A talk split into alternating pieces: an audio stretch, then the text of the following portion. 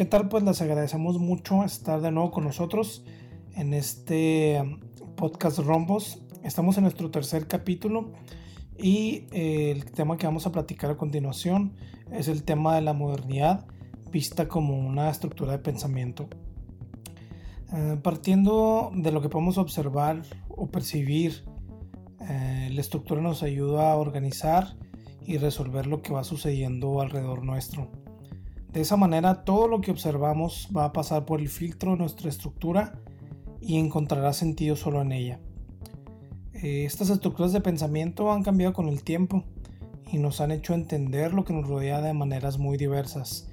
El sol podía ser un dios o un ser, un espíritu o una bola de gas a millones de kilómetros de distancia destinado a morir algún día. De esta manera, lo que entendemos del sol como lo que entendemos de la realidad está permeada por el paradigma de pensamiento con el cual interpretamos el mundo. Así que la historia de quiénes somos es la historia de cómo pensamos. La modernidad es un paradigma de pensamiento que busca la univocidad, un camino único, una interpretación única a la cual solo podemos llegar a través del uso de la razón humana. No hay nada que podamos conocer fuera de ella, dice la modernidad, por la cual la razón necesita un método que analice, investigue y verifique los problemas. Es aquí donde ya podemos ver en la modernidad la naciente ciencia moderna que tenemos hoy en nuestros días. De esta manera los invitamos a que se queden con nosotros y escuchen este episodio sobre la modernidad.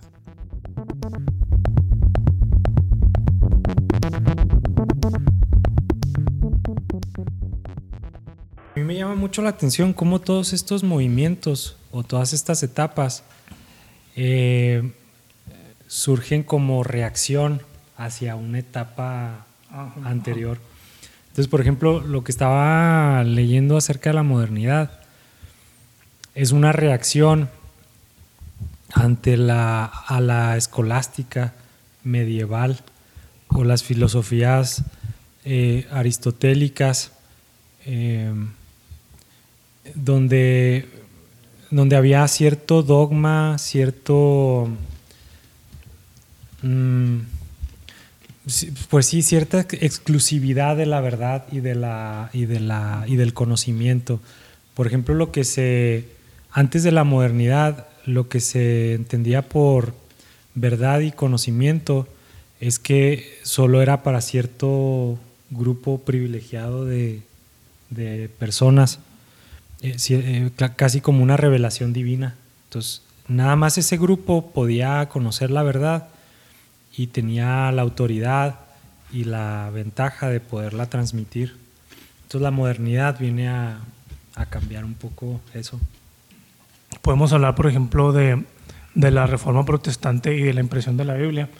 Ahí mm, lo que hace, lo que hace Lutero es decir, bueno, eh, la, la, Iglesia Católica Ah, tiene poder, pero a lo mejor está haciendo mal uso del poder, ¿no? Porque se está, entra el tema del abuso de las indulgencias. Y, ah, y está. Y, fíjate, bueno, yo, yo, creo que el tema de las indulgencias por sí mismo no fue un gran problema al principio. Yo creo que el problema viene cuando viene a ser un exceso. Ya cuando este.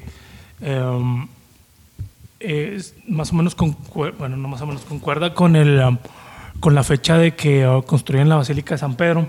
Entonces, para hacer la Basílica de San Pedro y contratar artistas de la talla de Rafael Miguel Ángel, etcétera, etcétera, tenías que tener mucha lana. Mm. Entonces, ¿cómo vas, a, ¿cómo vas a conseguir la lana? Pues. Vendiendo el cielo. Sí, exactamente, vendiendo el cielo. Entonces, o sea, la gente, la gente en su tiempo, pues ah, tal vez no tenía tanta instrucción, tanta educación, pero la gente no es tonta. Si estás de acuerdo, o sea, hay un punto en el que las personas dicen, bueno, pues este, sí me están perdonando los pecados por, por una lana, pero ya cuando es demasiado, cuando es un exceso, cuando te perdonan cualquier tipo de pecado, nada más para sacarte dinero, ya se vuelve algo sin sentido, se vuelve algo ridículo. Entonces, al, al, ver eso, pues este, yo creo que era de pocas pulgas, Martín Lutero, y este pues hace, hace lo que hizo, ¿no? Eh, Por, um, por ejemplo, ahí tú estás hablando de, unas, de, un área, porque es lo padre de esto, o sea, estos, estos cambios en la forma de pensar o estas nuevas ideas vienen a permear todas las esferas de la sociedad. Ahorita el ejemplo que estás dando, por ejemplo, eh, la modernidad, la manera en que repercute en la religión o en la teología es, es, eh, se ve expresado en la Ujú. reforma. Ahora, Lutero, bueno, haciendo más hacia atrás, Lutero también lo ya que trae- agarramos a Lutero. atrás de, atrás de Lutero. Lutero tiene una influencia humanista junto con Erasmo de Rotterdam, que también es famoso por la traducción que hace de la, de la, del- del- de la versión vulgata, hace una traducción donde viene la Reina Valera, ¿no? la, la cuarta, sexta edición de, esta, de la Biblia del Oso que le llamaban. Pero Lutero trae el pensamiento humanista y trae un patrocinio de ciertos príncipes de ciertas zonas eh, político, ¿no? O sea, siempre se mezcla el tema político y el tema del poder, que como que detrás de esto son las fuerzas que motivan aún temas que pensaríamos que son religiosos eternos del reino de Dios. Este, Algo muy terrenal que los está algo muy motivando. Que eso es, eso es bastante preocupante. O sea, siempre hay una fuerza política o económica por detrás que está impulsando, inclusive lo que ocurre en la iglesia. O sea, entonces Lutero aprovecha, no sé si Lutero se aprovecha de estos príncipes para impulsar su movimiento y utiliza la imprenta como loco y, y es, es la herramienta que hace que la reforma Agarre este, vuelo. agarre vuelo, ¿no? Es, es el, es el punto así este, detonante. O no sé si los príncipes se aprovechan de Lutero, que de todas maneras les funciona porque se libran de... Estos impuestos que cobraba la iglesia era también para los gobiernos, para los reinos. O sea, Ok. va- vas y le cobras Les también a ellos tocaba a los diferentes... a eh, todo mundo. Entonces lo que hacían es ya no queremos esta opresión de la Iglesia Católica, que por toda la época medieval fue la madre de- de- del mundo y de la ciencia y del conocimiento y de todo. Entonces siempre se responde una situación tras de otra y nos encontramos en este punto, eh, el que estamos ahorita, que puede ser explicado por muchas cosas que ocurrieron anteriormente. Yo el ejercicio que venía haciendo yo en el carro, mm, no recuerdo por qué era, eh, yo, eh, yo creo en Dios, la creencia que tengo está fundamentada eh, en, está cimentada en un montón de conocimiento que hemos adquirido a lo largo de miles de años. El Dios de, de Pablo era muy diferente. O sea, este, vamos a pensar hasta, hasta Galileo, hasta eh, Copérnico, la, la Tierra era el centro del universo. Vamos a pensar que en mi concepto de Dios, el Dios de los, el de los gaps que le llaman en inglés, ¿no? el Dios de los huecos. Imagínate en un mundo donde no hay ciencia y no hay modernidad y nada es explicado por la ciencia, como ocurrió en estos siglos XVII, XVI, la, la revolución científica. Tu concepto de Dios está permeado por todos esos gaps, por todos esos huecos. claro. Aunque digas que no, porque a nosotros nos pasa, ¿eh? Por, el tema- por ejemplo, el tema de la conciencia, que es un tema que no, que no hay indicios ahorita de cómo funciona o por qué funciona o qué es la conciencia o la mente, el pensamiento. Entendemos el cerebro y los procesos, pero no entendemos por qué existe una conciencia y por qué dentro del caos, si es que es el caso, ¿verdad? De que fue una evolución, se creó una conciencia, o sea, somos una anomalía o somos un pez nadando contracorriente en el tema de la entropía. Entonces, ahorita podemos decir, bueno, es que la- yo lo pienso así, eh, mi pensamiento es como el dualismo cartesiano. Hay una materia que no podemos explicar científicamente que va a ser el pensamiento, pero ese es un gap. Ujú. O sea, ese también es un hueco que yo estoy adquiriendo ahorita y di- diciendo, esto es una prueba de que existe una sobrenaturalidad y que está aquí entre nosotros y es palpable y rige nuestras vidas. Este, no se puede pesar, no se puede medir, no se puede experimentar, por lo tanto no es materia. Pero ese es un gap, aunque no lo que- o- o O queramos sea, verlo. es un ¿no? brinco. Es un hueco Ajá. que lo explico como una sobrenaturalidad. Por lo tanto, existe la sobrenaturalidad, por lo tanto la posibilidad de Dios es mucho mayor. Fíjate, bueno, hablando un poquito acerca de, de esos argumentos, por así decirlo, ese sería un argumento, ¿no?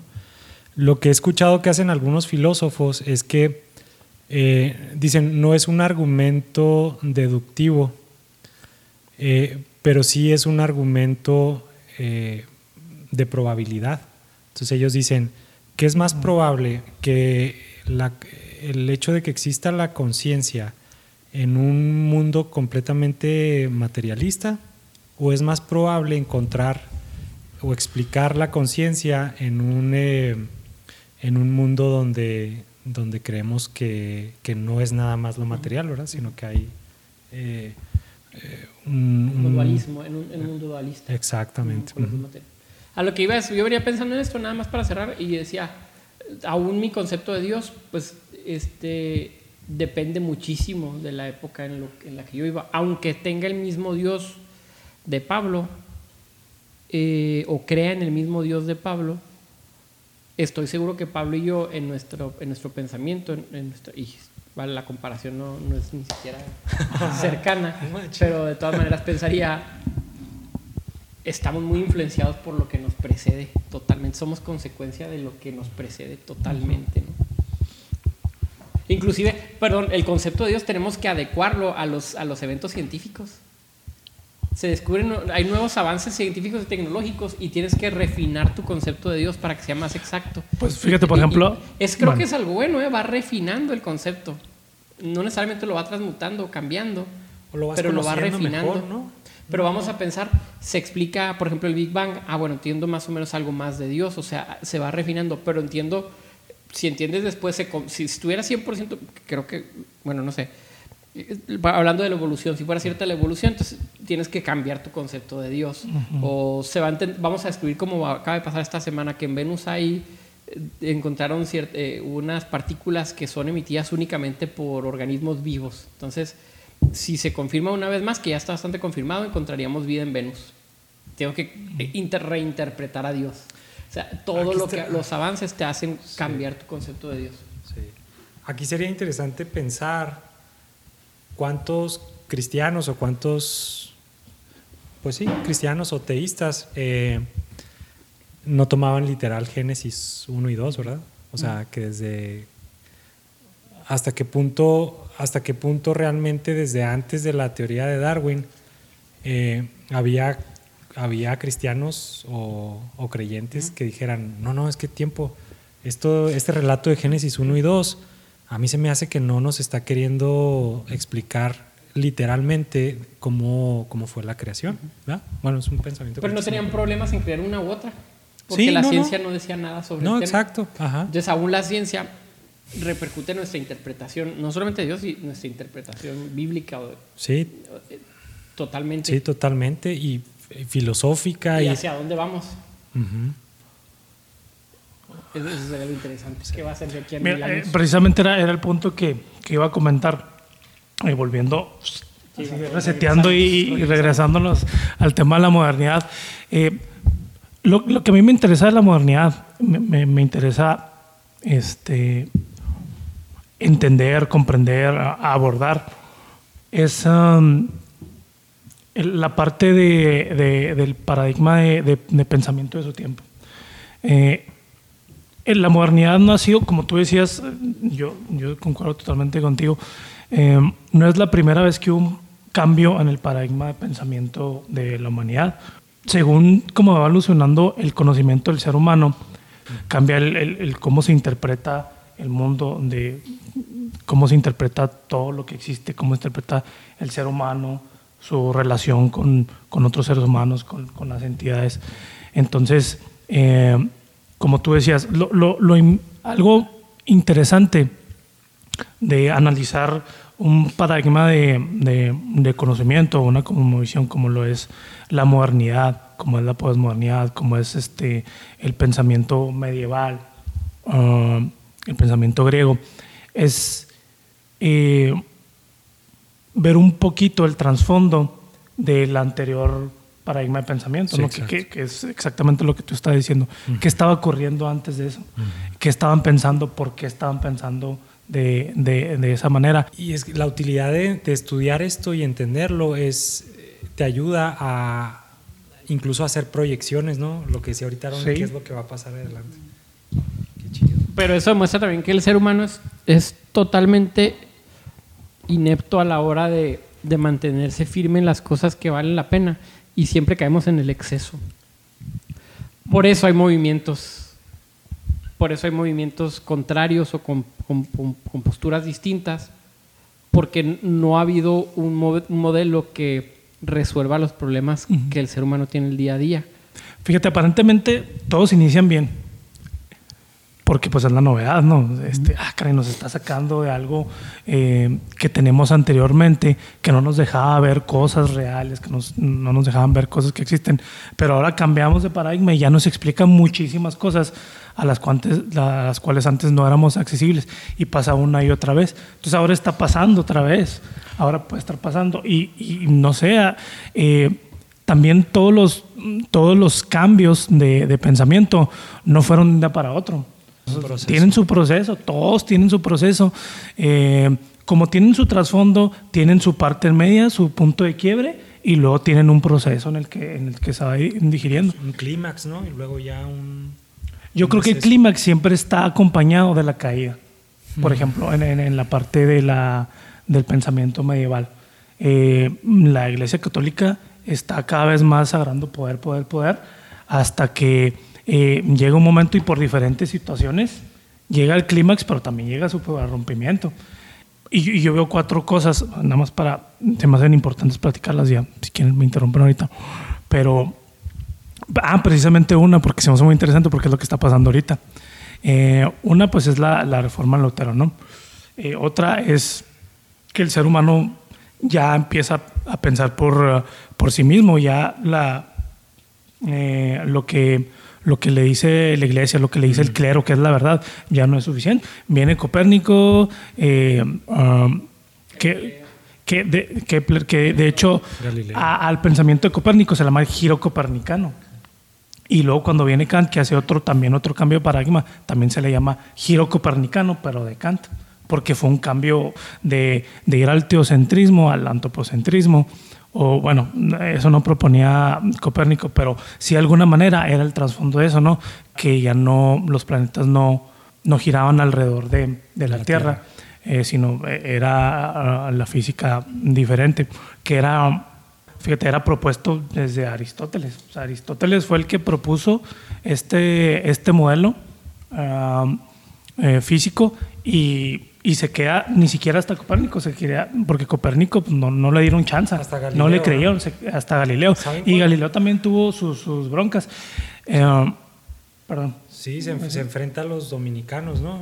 Los dominicanos eran los que querían defender la postura tradicional, eh, Sí. heliocéntrica. Eh, Oye, pero ibas a decir cuatro. pero sí, perdón, sí, perdón. Sí, perdón. Perdón, vato. No, sí, sí. qué Todos, bueno. perdón. Bueno. Te interrumpí ahí. Perdón. Um, entonces fue mm, la reforma protestante, fue eh, el, ah, las vísperas de la, de la ciencia o la, la primera ciencia, el primer método científico.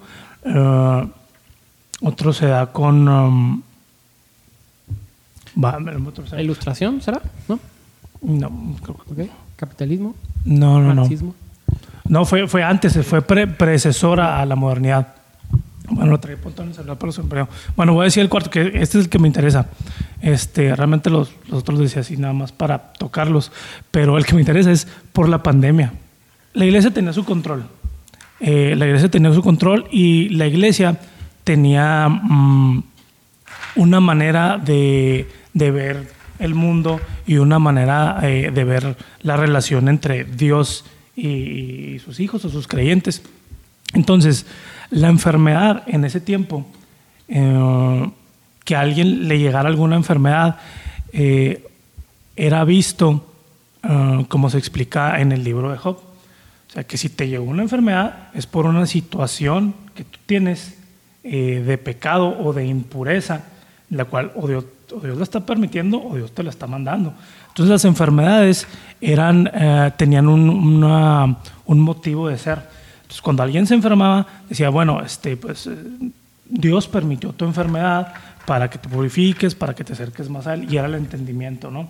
de, de la enfermedad en su tiempo. Sí se, sí se sabía que la enfermedad eh, era física, o sea, que había algo en el cuerpo. Había doctores en, en su tiempo, claro que lo sabía, pero el quien lo permitía, pues era, eh, era Dios. Ahora, llega la pandemia, ¿y qué pasa? Fíjense, en la pandemia, un, un dato así, se murió el 70% de la población europea. Es una exageración. Entonces, a la luz de que Dios está permitiendo eh, esta enfermedad para que tú aprendas algo, ¿cómo, ¿cómo lo concilias con que se muere toda esa cantidad de gente? O sea, ¿qué está pasando? ¿Qué nos quiere decir Dios? Dios, Dios nos quiere decir algo, porque se está muriendo demasiada gente, ¿no? Entonces, eh, aquí, pasan, aquí pasan varias cosas y aquí es donde reluce la, la, la modernidad este, al 100% en todas sus ramificaciones. ¿Por qué? Porque la gente empieza a hacer distintas cosas. Primera cosa, empieza a, a, confiar más en la ciencia. había una persona que se llamaba, un doctor médico, se llamaba Alessandro Besalio, que él fue la primera persona que hizo disecciones de, del cuerpo humano, porque anteriormente toda la medicina era teórica, 100%. Eh, si y, los doctores no eran los que, los que operaban a la gente. Este, de hecho, los que sacaban muelas, ¿quién, quién, quién creen que eran? Los barberos. Los barberos te sacaban las muelas. O, este, los carniceros. O dice que las dietas no los ponían doctor. O sea, eh, la medicina no era la que era antes, ¿no? Eh, de alguna manera estaba restringido por, por la Iglesia Católica, menos en la disección de cuerpos. ¿Por qué? Pues porque profanar este, un cuerpo de un cristiano y no era bien visto. Entonces, llega la pandemia y está perdiendo la iglesia su poder y llega a, Alessandro Besalio y les dice, oigan, déjenme diseccionar un cuerpo para ver qué es lo que está pasando. Le dicen, sí, haz lo que tengas que hacer, pero hazlo porque pues, está difícil esta cosa. Entonces entra la puerta para, la ciencia, para las ciencias empíricas. Este, otra cosa, eh, pareciera ser que con la modernidad el hombre eh, tiende más hacia la razón, hacia la razonable, la ciencia, pero también hay otra ramificación. Eh, en el Renacimiento sí existe esa parte eh, de racionalidad y, de ciencias empíricas, y, este, pero también hay una parte que amplía el catálogo de, de creencias místicas de su tiempo se engrosa, se hace más, más amplio. Un ejemplo pues, es Isaac Newton. Isaac Newton descubrió lo que era la gravitación porque él estaba eh, tratando de encontrar la piedra filosofal en la alquimia. Y, y, él era, era, era, un, este, era un místico totalmente, o sea, la verdad es, es impresionante que em, el padre, bueno, no sé si lo el padre de la física, pero era, era era totalmente un, místico, ¿no? De, hecho, él dice que su aportación más grande no fue la, eh, la teoría de la gravitación, sino que fue la, interpretación del libro de Daniel. Él decía en sí mismo, que quién sabe qué diga, no sé, no, no, lo he visto, pero dicen que es sumamente místico. Va a ser sumamente malo porque no, no ha trascendido. No, ¿verdad? Yo ni, ni siquiera lo, lo he oído comentar. Bueno, entonces empieza la pandemia y la primera reacción del pueblo, de la gente. La peste negra. Sí, la peste negra. Ah, empieza y, ¿qué pasa? Bueno, pues lo que, lo que todos en su pensamiento creen que es lo correcto. Dios nos está mandando esto. Este, pues vamos a dirigirnos hacia Dios. Entonces eh, ah, crece un fervor de, en, la, etapa inicial de la pandemia eh, por, la, por la religión católica de su tiempo. Pero llega a ser insuficiente. ¿Por qué? Pues porque se muriendo gente. Entonces, desesperados, buscan todo tipo de alternativas. ¿Y a qué se van? Pues al conocimiento anterior, al conocimiento pagano, el conocimiento de la, del determinismo astrológico, que lógicamente la, sí, los horóscopos y de que todo está definido por la posición de los astros. De hecho, este, hijo, es que no, recuerdo el nombre, se me fue, pero empieza su carta, creo que fue Botticello, eh, empieza su carta diciendo que ya sea por Um, por la alineación de los astros o por la justa ira de Dios, nos cayó esta pandemia. Eh, y era una persona muy religiosa, entonces ya está abriendo el campo a otro tipo de explicación. ¿Por qué? Porque era insuficiente. Entonces, ¿qué es lo que pasa? Eh, ya resumiéndolo, se colapsa el sistema de conocimiento de ese tiempo. ¿Por qué? Porque era necesario. No daba las respuestas que podía dar. Eh, la, la, la, gente empieza a ver respuestas en otras cosas como la ciencia, como la medicina. Se quedó insatisfecha de lo que la Iglesia Católica le, le daba como Totalmente insatisfecha que la fe sobrevive, ¿verdad? Pero ya, este, ya no en Italia la sede del catolicismo, sino por ejemplo en España. Pero eh, ese punto de quiebre eh, es, el, es el que a mí me interesa que pudiera estar pasando en este momento, ¿no creen? Es lo que se me hace interesante. Que también vemos un que lo que se le llama el desencanto de la modernidad. Eh, llegan las guerras mundiales, llega también una pandemia ahorita, entonces dices, parece que se está repitiendo exactamente lo mismo. Ahora no tengo exactamente bien claro que eh, cuál sería ¿no? el, el, siguiente paradigma de pensamiento, a qué vamos, como en su tiempo tampoco lo tenían, ¿no? O sea, ellos lo fueron construyendo. Ellos no salieron con que, bueno, la iglesia es insuficiente ya en sus explicaciones, ya está, vamos, la ciencia. No fue así, sino fue un desarrollo. Entonces, ¿qué estaremos desarrollando ahorita? A mí me da mucha... muy a la expectativa. Muy a la expectativa, me intriga mucho. Ahora, los sistemas que se colapsan, por ejemplo, los sistemas económicos están colapsados cada rato, capitalismo y marxismo. Pero en el sistema epistemológico tenemos a la ciencia como el gran campeón. Se está colapsando la ciencia, o sea, está colapsando la, la narrativa de la ciencia o la propuesta de la ciencia. ¿Ustedes consideran que sí? O... yo, yo, pienso que esa es una de las características del posmodernismo.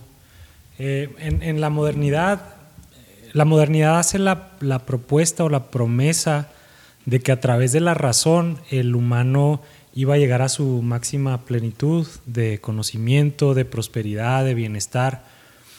Y, lo que comentabas ahorita tú, esos, esos eventos eh, históricos como las guerras, en el caso de la, de la modernidad, eh, empieza a haber un desencanto después de la Primera y Segunda Guerra Mundial. Y y, aquí es donde yo, yo eh, siento que se crea, a través de estos hechos históricos trágicos, se crea un desencanto en el cual eh, es una tierra fértil para un nuevo, un nuevo pensamiento una nueva propuesta. Y aquí es donde yo siento que surge las propuestas de la, de la posmodernidad. Y, y, una de las premisas de la posmodernidad es que ya no se creen los grandes relatos, llámese de la ciencia, llámese eh, de los movimientos políticos como el marxismo, de la religión. Entonces, eh, pues viene a cambiar eh, completamente el pensamiento que se tenía previamente en la modernidad, que, que sí hay una verdad absoluta a la cual podemos tener acceso a través de la razón. Entonces, el hombre posmoderno llega a la conclusión, es, más pesimista que el, que el, moderno, llega a la conclusión de que realmente no hay una verdad absoluta, no hay una verdad objetiva y por lo tanto nunca vamos a, llegar a, ese punto. Entonces, ¿qué es lo que hacemos? Pues eh, cada quien tiene su propia verdad, cada quien tiene su perspectiva de las cosas y, y realmente lo que hace funcionar a la humanidad o a la sociedad, lo que la mueve es una, es una lucha entre poderes. Aquí es donde eh, entra un poquito la relación eh, entre el marxismo eh, y la posmodernidad. Que en el marxismo la, la, la dialéctica era opresor, oprimido, una, una, lucha de clases sociales, que en el la, que el núcleo, el motivo era la cuestión económica Aquí el hombre posmoderno dice, lo que motiva a la sociedad, al hombre, es más que nada una lucha de poderes. Oye, pero no es que, yo pienso que no es que se, que se elimine el concepto de verdad, sino que se, se, reconceptualiza lo que la verdad es. Sí, exactamente, la verdad es diferente para cada tipo de se relativiza, ¿no? Sí, o, se subjetiviza, ya estamos.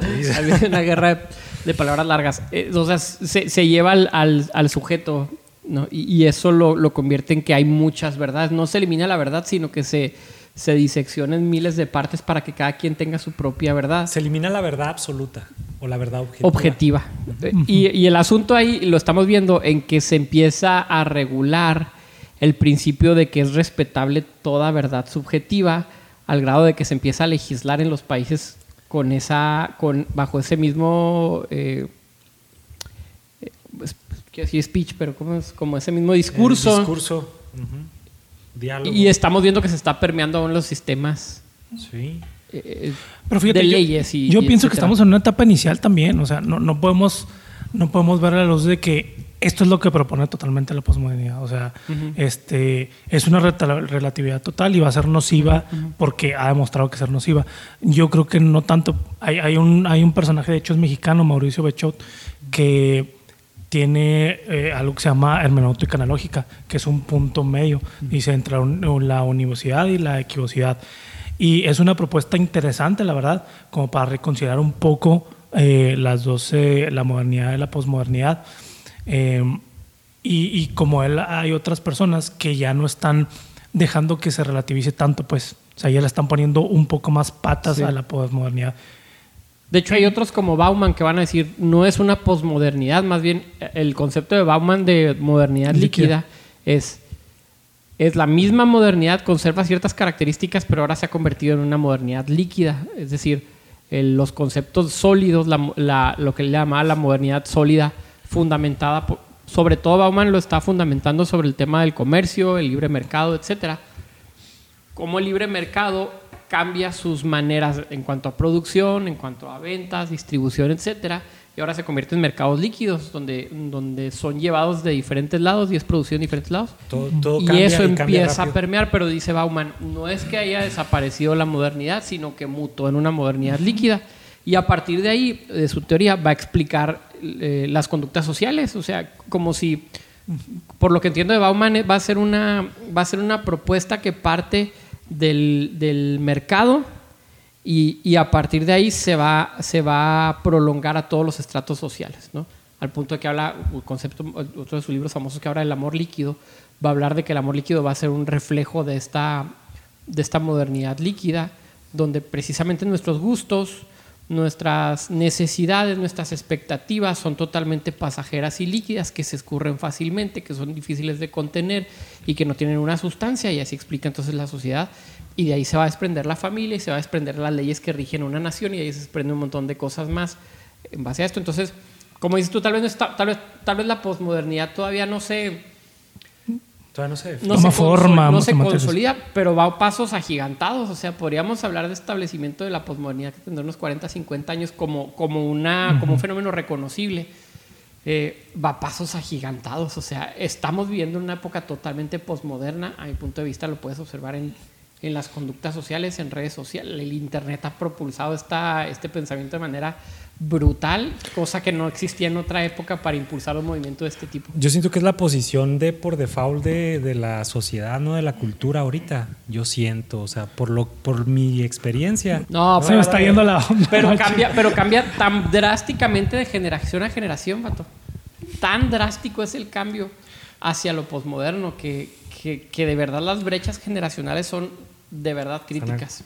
Lo que te iba a decir es que en el Renacimiento pasó algo parecido. O sea, el Renacimiento también fue explosivo. La gente estaba súper entusiasmada por lo nuevo. O sea, a modo de que, de que ya conceptos como la novedad, este, el emprendimiento, todo lo que era nuevo era sinónimo de es bueno.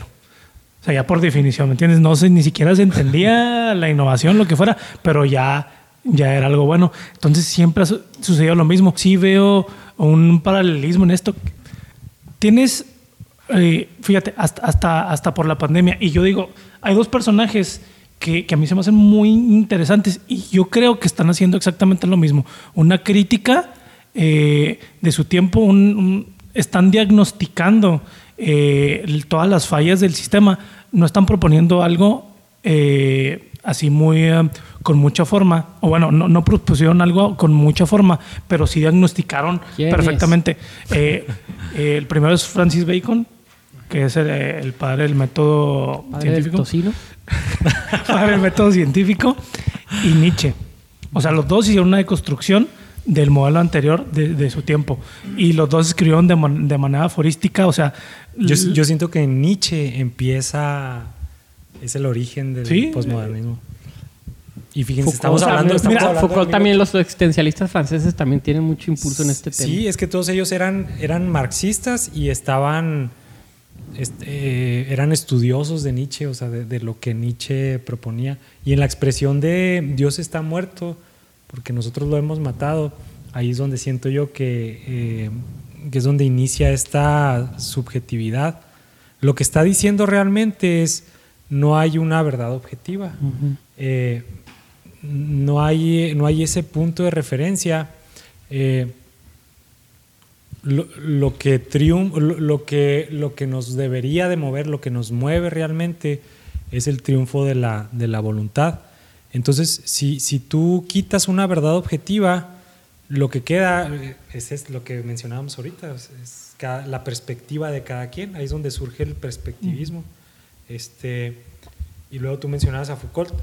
Eh, incluso antes de, o, contemporáneo Foucault, está eh, Jean-Paul Sartre, este, y él, él, él, es el que encuña la palabra del existencialismo, ¿verdad? O sea, que es parte de, eh, donde, donde se enseña o se dice que la existencia precede la esencia y que, y que lo que realmente importa es que tú tengas la libertad de, de ser quien tú quieres ser, quien tú quieras ser. O sea, tu, tu vida o tu, tu existencia es un es una hoja en blanco y tú decides qué es lo que quieres ser. O sea, no hay una esencia, y por esencia me refiero a, no hay un patrón, no hay un, sistema de ideas que te deben de conformar como, como ser humano, sino que tú, nadie te puede decir, ninguna estructura, ninguna autoridad, cómo ser, tú defines quién eres.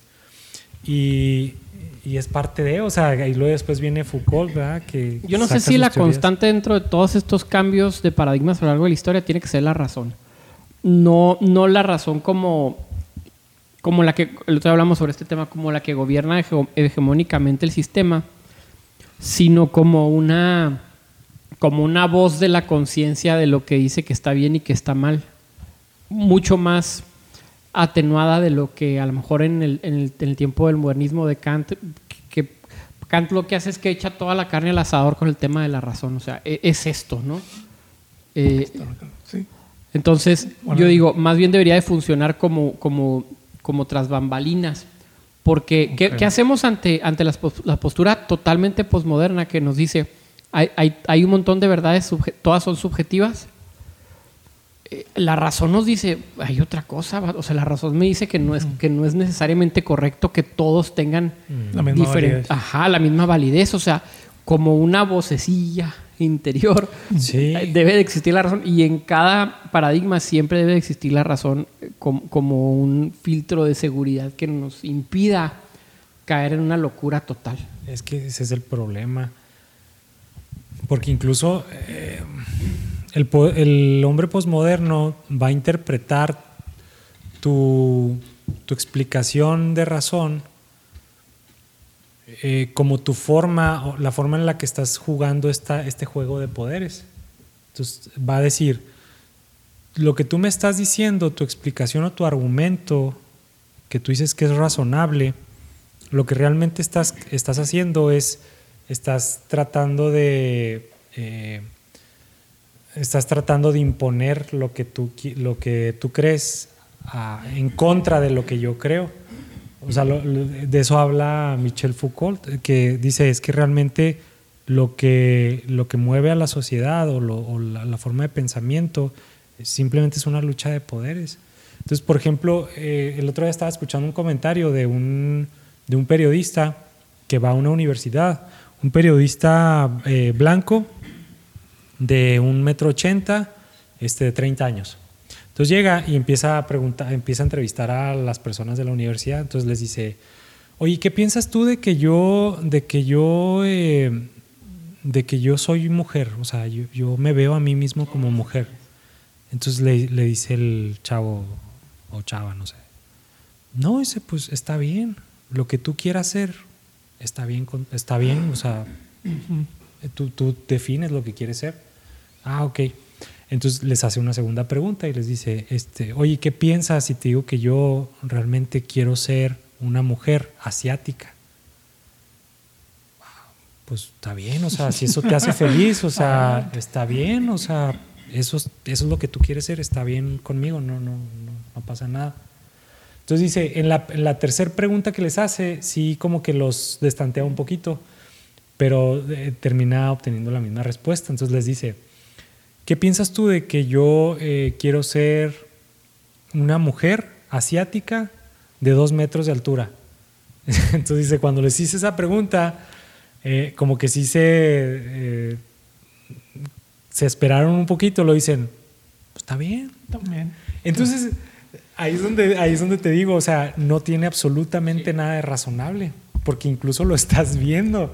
O sea, es una, lo estás experimentando con tus propios La sentidos. razón, la razón. La razón. Que es por eso se hace famoso Jordan Peterson, ¿no? Hace unos años. O sea, el tema era, este, tú puedes creer que eres mujer, pero no me, no legisles para que todos creamos que tú eres mujer. No me obligues a creer que tú eres una mujer cuando eres biológicamente un hombre.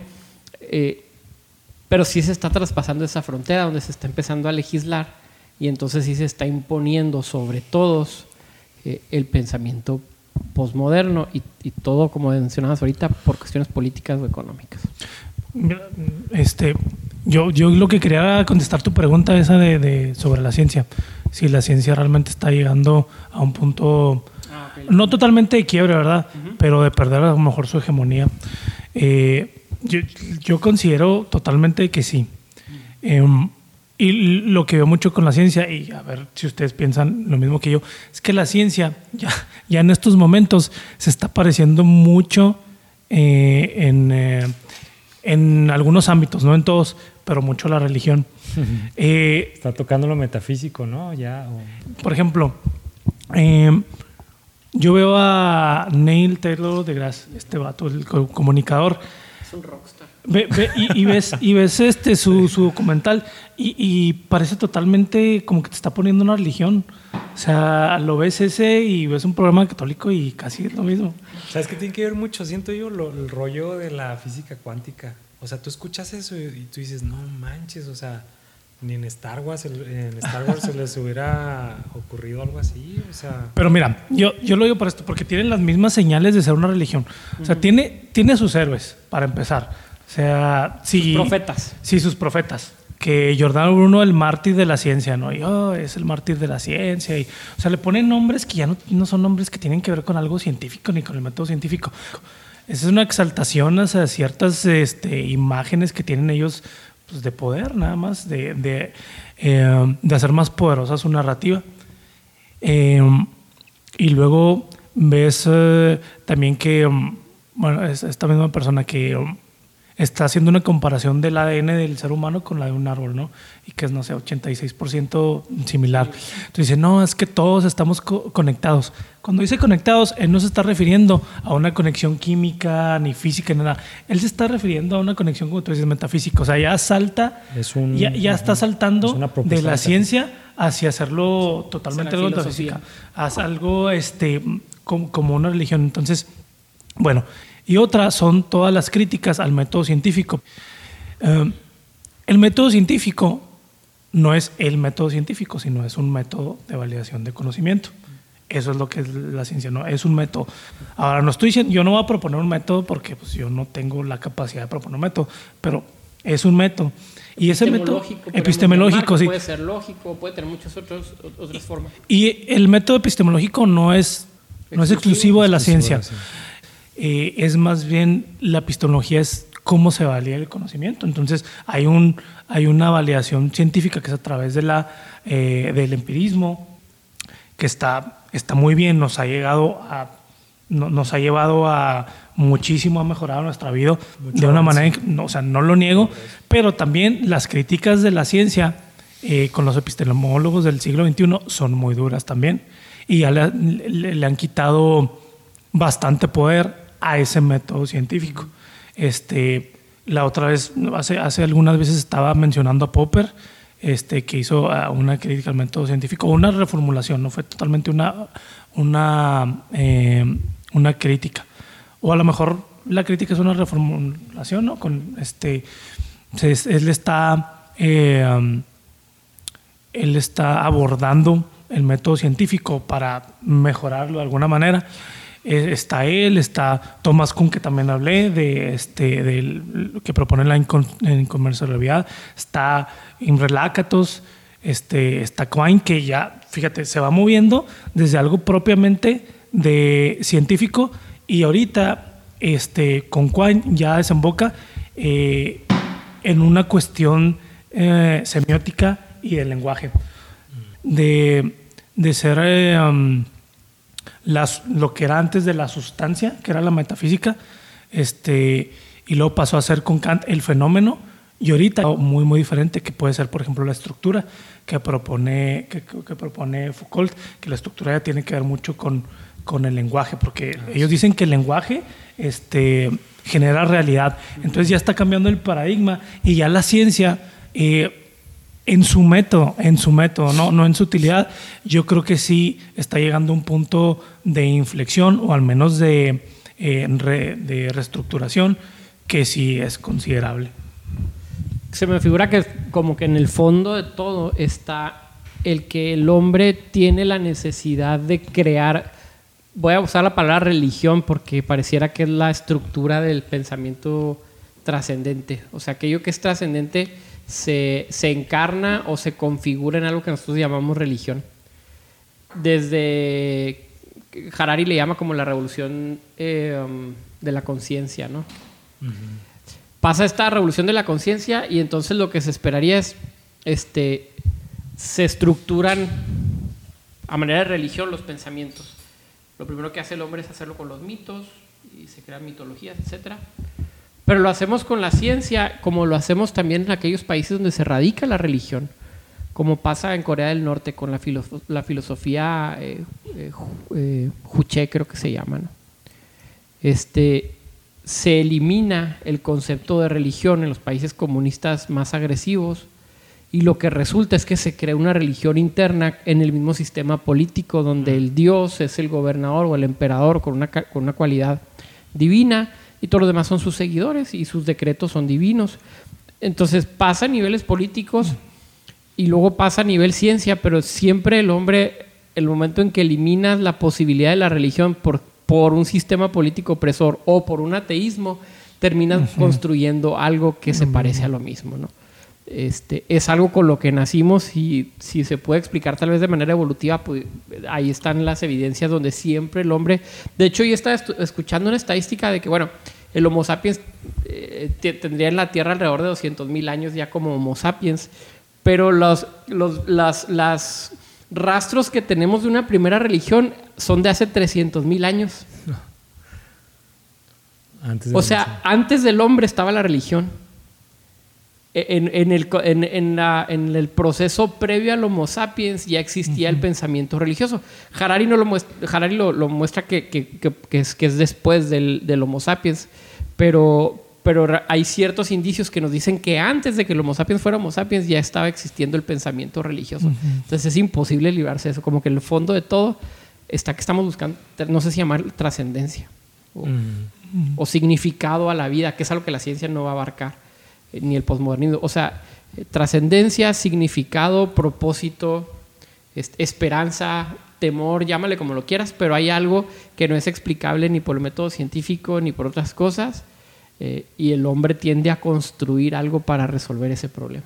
Mucho se decía de que mucho se decía que, que eh, el empirismo y la razón podía explicar todo, y hoy creo que eh, por el paradigma posmoderno que tenemos ya, ya no fue suficiente, o sea, ya, ya se le acabó el discurso eh, precisamente al, positivismo y esa hegemonía de la ciencia inflexible, que es todo se puede conocer a, través de, de, la experimentación. Sí, perdón, Mato. Sí, no, no, no. o sea, otra vez siento que el problema es que, que todo es, como tú lo mencionabas, todo está motivado por poderes previos. O sea, ahorita los grandes impulsos tecnológicos que, han, ¿eh? lo que, dices. que han ocurrido están, están por, por, por, la carrera armamentista. O sea, guerras, vato, es inviértele un montón de dinero en, desarrollar tecnología, en estudiar nuevas cosas, en proyectos. Es una cantidad impresionante. Hace poco escuchaba el tema de las, de las cirugías plásticas, por ejemplo, que ahorita es el gran negocio en Estados Unidos. Este, surge como, como un medio de reconstrucción de los que estaban en la guerra para ayudarles a reconstruir rostros porque habían sido destrozados por las balas, etc. Y capitalismo, ¿no? Lo conviertes en un negocio multimillonario. Nunca va a ocurrir el momento, creo, en el que el hombre diga, vamos a invertir una gran cantidad de dinero en desarrollar lo que haga feliz al hombre, o lo que haga dichoso al hombre, o lo que haga satisfecho al hombre y lograr establecer ciertos parámetros de felicidad universales. Existen ciertos intentos y lo mencionábamos, no sé si aquí fue hace unas semanas, en algunos países, además del PIB, se miden los niveles de felicidad. Eh, pues, lo mencioné aquí. Hay un, hay un ejemplo en Puerto Rico, el, perdón, el ejemplo de Puerto Rico es Europa contra Puerto Rico, donde Puerto Rico la entrada per cápita es muy bajo, pero es mucho más feliz que en muchos países europeos. Lo que propone López Obrador, ¿no? eso lo propone, sí, lo, saca de ahí. De no, la felicidad. no está tan loco, vato. O sea, es algo que muchos países en desarrollo están diciendo, bueno, eh, eh ¿será el dinero lo ¿De qué nos sirve el ser próspero si no somos felices? ¿Será el dinero el factor determinante para que una nación esté bien o no? Eh, entonces, hay ciertos esfuerzos, pero no creo que haya, que haya esfuerzos significativos con temas monetarios porque, porque eso no te convierte en un país más poderoso. Pues eso, esa, es la, era la propuesta del marxismo, ¿no? Ese estado utópico al que nunca, en el que nunca se consolidó. Eh, pero yo siento que sí, hay varios intentos eh, fallidos, a mi parecer, hasta ahorita. Este, yo siento que eh, todos esos esfuerzos humanos, a lo más a lo que te pueden llegar es a cierto, cierto cierta prosperidad, cierta mejora a nivel adquisitivo, socioeconómico.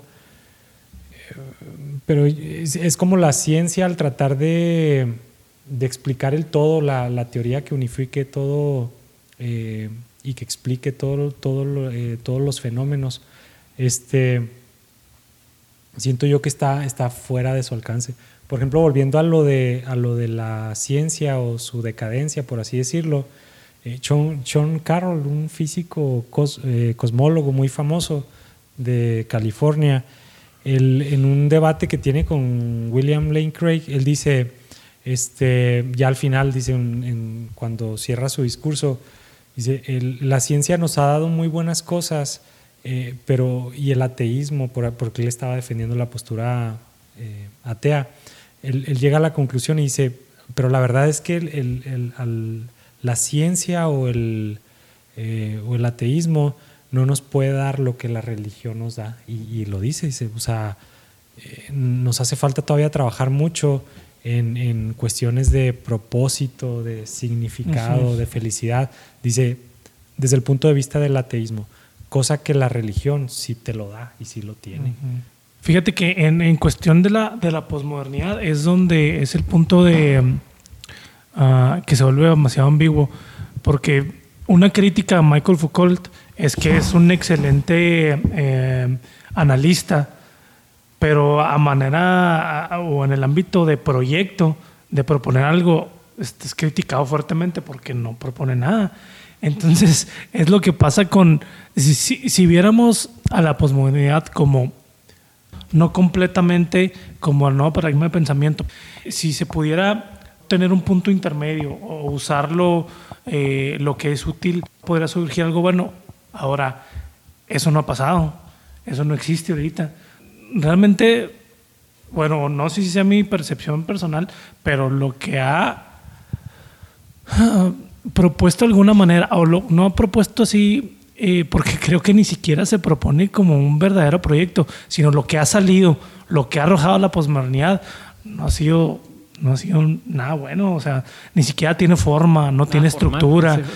Lo único que, que recuerdo eh, así de, de, una persona posmoderna que, este, muy interesante, que mm, se murió hace como unos 8 o 10 años, era un arquitecto, no sé si se acuerdan, se llamaba Jack Fresco, que él este, tenía toda una utopía ¿no? basada este, en su pensamiento posmoderno y él eh, lo que proponía era cambiar la, la economía eh, que tenemos de consumo a una economía de recursos.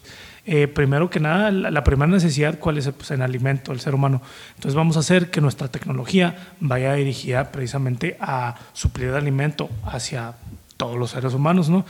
¿A qué punto? A, a tal punto de que sobreabunde. O sea, de que no necesites dinero. Colapsas, va.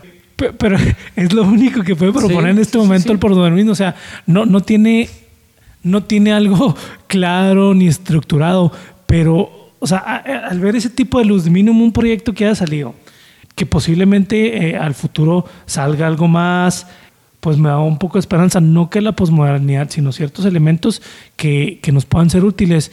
Eh, cambie las cosas de una manera positiva. Porque si yo creo que en muchas cosas también la, la modernidad falla. Entonces, poder encontrar un punto, bueno, ni siquiera medio, un punto útil este, que se desarrolle y proponga algo, algún tipo de esquema que sea interesante, me gustaría ver en el futuro. Ahora ni siquiera lo puedo. Es que ni siquiera lo puedo Es que, es que tenemos que entender eso. Hemos tenido avances muy significativos los últimos 100 años, posiblemente. Bueno, desde la ilustración, tal vez hasta la fecha son más siglos, pero los últimos 100 años, al menos en temas este, de pobreza, en temas de mortandad, en temas de enfermedad, etcétera, hemos controlado las cosas de manera muy significativa. Pero estamos muy lejos de construir un sistema ideal. Por eso posiblemente es utópico. Pero si tú pones en una escala las cosas que valen la pena o que importan para la gente y pones, ok, estas son las cinco cosas más significativas para el ser humano. Tal vez no hacer una encuesta personal, pero filosofar un poco y sacar una conclusión, ¿no? Dicha, felicidad, satisfacción, propósito, etcétera cuando sacas estos parámetros, es, es, imposible en este mundo tener los cinco al máximo bajo un sistema organizado. O sea, si tú le subes a uno, automáticamente se te baja el otro. Es como, es como estos memes de Facebook que te dicen, tienes 20 pesos y arma tu banda ideal, ¿no? Y lo te pones Slash, cuesta 10 pesos, vato. Y luego el cantante de Nirvana, el, el, el Curco, te cuesta 5, vato. Y, y dices, chino, o sea, no puedo, no puedo tener la banda de los 5 mejores que yo quiero, tengo que arreglarlo. Es el problema. Si te pones a ver hacia atrás, estaba leyendo literatura este, judía, pero ah, por decir un salmo. Hay un salmo que dice, al hombre se le ha concedido 70 años de vida y a los más fuertes 80. Ajá. Vato, 3.000 años es que hace se escribió ese salmo. Y hace, hace, hace 3.000 años... ¿Cómo va otra vez, perdón? Al hombre se le ha concedido vivir 70 años y a los más robustos, a los más fuertes, 80. La expectativa de vida hace 3.000 años era 70 años acabo de checar yo la estadística por un post que puse en Facebook hace unos días. La estadística de, la expectativa de vida en Estados Unidos son 68 años. O sea, toda la ciencia y todo el avance no ha hecho que pasemos del promedio de vida de hace 3.000 años. Este, uno de los argumentos que va a usar Harari es que en los últimos 100 años duplicamos la expectativa de vida, porque hace 100 años estábamos en los 30, 40 años como expectativa de vida a nivel mundial. México la expectativa de vida en los años 30 era como de 35 años. Por guerras, por la situación de enfermedades, por la muerte temprana, por la muerte al momento del parto. O sea, había muchas circunstancias que bajaban mucho. No quiere decir que a los 35 te hicieras viejito, simplemente se compensaba la muerte de los viejitos con los jóvenes. Pero en los últimos 100 años logramos duplicarlo a la expectativa de vida a nivel mundial y se espera que se pueda duplicar. Pero una de las aclaraciones que hace este, este, este historiador dice, a pesar de que hemos duplicado la expectativa de vida, no lo hemos hecho porque hemos hecho, no lo hemos logrado a, costa de hacer el hombre más longevo, sino a costa de quitar las cosas que lo matan, que es diferente. O sea, no hemos creado superhombres, más bien hemos creado, Disciplinado hemos, hemos evitado que la guerra los mate, hemos evitado que la peste los mate, hemos evitado que la pobreza y el hambre los mate o sea, pero el hombre no es más fuerte que hace 3.000 años, ni tiene mayores capacidades. Entonces, es, bien engañoso esto del progreso que tenemos. Por eso, la famosa frase que es muy, muy, muy del paradigma moderno, en pleno siglo XXI y todavía estamos con esas cosas. Sí, estamos peor que hace 3.000 años, vato. La expectativa de vida es más baja que hace 3.000 años. Este, no puedes decir que vamos hacia enfrente, no puedes decir que estamos viendo un progreso porque las estadísticas no necesariamente lo muestran así. A lo mejor los últimos 100 años sí, pero en los últimos 2.000, 3.000, 6.000, 10.000 años no ha sido así. Fíjate, incluso en, tomando como de esa referencia de 100 años atrás, la vez pasada les platicaba de Steven Pinker. Es ahorita un pensador muy, eh, muy influyente, es psicólogo me parece. Eh, él empieza a, expone su caso y dice que ahorita, eh, a diferencia, no recuerdo exactamente cuánto tiempo se me hace que ese es el margen que utiliza 100 o 200 años. Dice, ahorita está la humanidad mejor eh, en todos los ámbitos. Dice, eh, hemos erradicado muchas enfermedades, este, prácticamente la, mejorado mucho en los índices de pobreza, el desarrollo económico es muy bueno, este, o sea, muchos, mm, eh, da muchos índices muy, muy optimistas y donde se ha visto mejora. Pero a mí, a mí me, me llama mucho la, la atención porque eh, él hace un comentario muy irónico, dice, eh, ya a lo mejor ya no es tan probable que mueras por causas naturales, por una enfermedad, por un desastre natural. Dice, ahora es más probable que mueras por suicidio. Mm. O sea, entonces sí, hay, sí ha habido una mejora muy amplia, pero sigue habiendo, este, a pesar de esa mejora, ¿qué, qué pasa en la, humanidad? ¿Qué pasa en nosotros que nos lleva eh, a, a, querer terminar con nuestra propia vida? O sea, eso se me hace muy irónico, muy... De hecho, eh, alguien mencionaba, si logramos la inmortalidad, crearíamos a la, a la generación humana más ansiosa y más deprimida de todos los mundos porque viviríamos con, con, primero con el temor de perder la vida en un accidente, por ejemplo. O sea, no quiere decir que somos eternos y que no nos afecte un choque, ¿verdad? Pero hay más en juego, ¿no? Hay muchísimo más en juego, vato. O sea, imagínate salir de tu casa sabiendo que en un accidente puedes perder tus próximos 10 mil años de vida. O sea, dice, va a ser una locura mental. Y es más probable que veas eh, más pérdida de seres queridos también y de qué experiencia. Claro. Y luego, eh, el otro asunto que cuando, cuando el hombre era cazador, recolector, o sea, antes de, cuando éramos más, antes de esta, este establecimiento para el, el, estilo de vida, si lo comparas hoy con un país industrializado, eh, aparentemente del primer mundo, puedes hablar de Estados Unidos, puedes hablar de China, es mucho mejor. Tenemos el concepto de que antes vivían mucho peor, pero las horas de trabajo, por ejemplo, en esa época, este, era ir a cazar un mamut, vato. Le dedicabas cuatro o cinco horas, ocho horas entre 10, 20 vatos lo mataban y comías todo el mes. Qué chulada. Pasabas tiempo con tu familia. Cotorreando, comunidad. Comunidad, este, jugando con tus hijos. La naturaleza. La comida era por temporadas, o sea, el cambio climático no ocurría, todo el desastre ambiental que hemos creado no ocurría. Entonces, en tiempo estaban las estaciones, depende de la, la, época, porque ha habido diferentes cambios eh, climáticos en el planeta. Pero había épocas donde en la época, la época de las fresas eran las fresas y comías fresas y tenías tu vitamina tal y luego cambiaba la época y tú caminabas y te dabas cuenta de que te tocaba comer otra cosa y diferentes animales. la alimentación era sumamente balanceada. El problema llega cuando empezamos a controlar el clima y hacerlo de Dios nosotros mismos. Y decir, yo creo las condiciones climáticas necesarias para siempre todo el año producir maíz. Empezamos a comer maíz a lo bruto. Maíz. En otros, en otros lados fue arroz y empezamos a consumir arroz a lo bruto y empezaron un montón de enfermedades que no teníamos ni idea. Este, nos hicimos débiles este, con enfermedades este, ridículas y, empezó, empezó la caída de la calidad de vida en el ser humano. Mira, me acuerdo, eh, me estoy acordando de algo que dice Bill Chung Han también. Em, dice, eh, sobre el capitalismo, eh, pues el capitalismo es que otro te exploten, ¿no? Como, como empleado. Si eres un empleado, pues ¿quién te va a explotar? Eh, tu jefe, tu empresa, lo que sea. Pero cambia el paradigma ahora, aquí ya no te explotan con todos los freelancers y este, bueno, pues todos los freelancers y los que trabajan por su cuenta. Ahora te explotas tú mismo, dice él. Entonces me hace muchísimo sentido eso, porque ahora con la... queriendo obtener ciertas cosas que te los da una sociedad de consumo, obviamente, te explotas a ti mismo. Y si somos, eh, somos la sociedad del de, sí, la sociedad del, cansancio, a todo que sí, creo que ya lo había hablado antes. Entonces, este, unas vacaciones y las idealizas, ¿no? Tus vacaciones, ah, las vacaciones perfectas y mover para acá. Lo que no idealizas es que para tus vacaciones vas a tener que trabajar el doble o más. Entonces, tu mente la mayoría del tiempo va a estar en que en autoexplotarte a ti mismo. Te vas a estar explotando, explotando, explotando. Y, y, vas a encontrar cierta motivación en eso. ¿Hasta qué punto? Hasta el punto en el que te agarre el cansancio y vas a ser una persona cansada. Entonces, como decías tú, el progreso es engañoso y pensamos que estamos mejorando por, no sé, por cuestiones tecnológicas, por cuestiones de comunicativas, de que te puedes comunicar con todos, de que sales en perdón, que te inventas un comercial y sales hasta China vendiendo tus productos, que para que eso suceda te tienes que explotar y mucha gente se tiene que explotar a sí misma.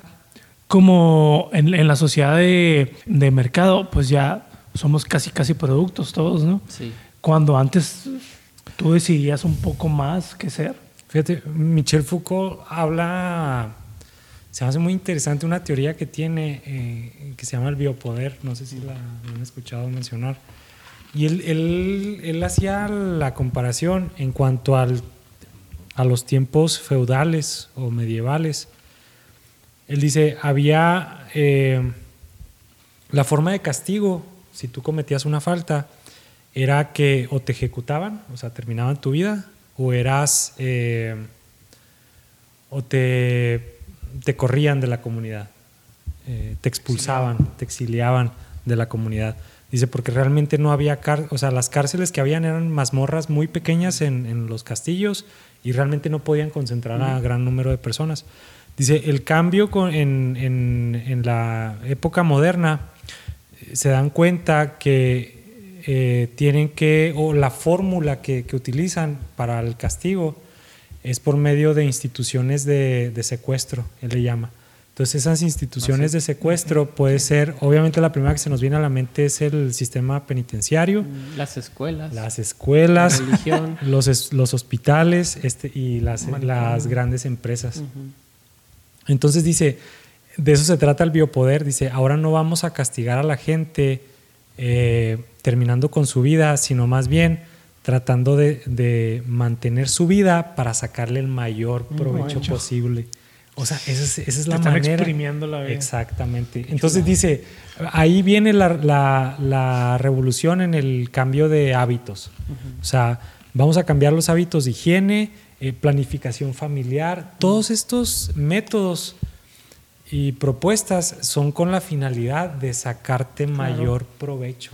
Mayor consumo. Sí, mayor consumo, dice. Más hijos, más consumo. Ahí es cuando se cambia el concepto de, de, los salarios y empieza a ser ya la, se empieza a pagar el salario por hora de trabajo. Uh -huh. Entonces, así un, un, chorro de ideas que se me, se me Todo para que te puedas comprar el iPhone, no sé en cuál van ahorita, Mato, o 12, 13, no sé, la verdad. Enrique Bremer sabe, Mato. Salud.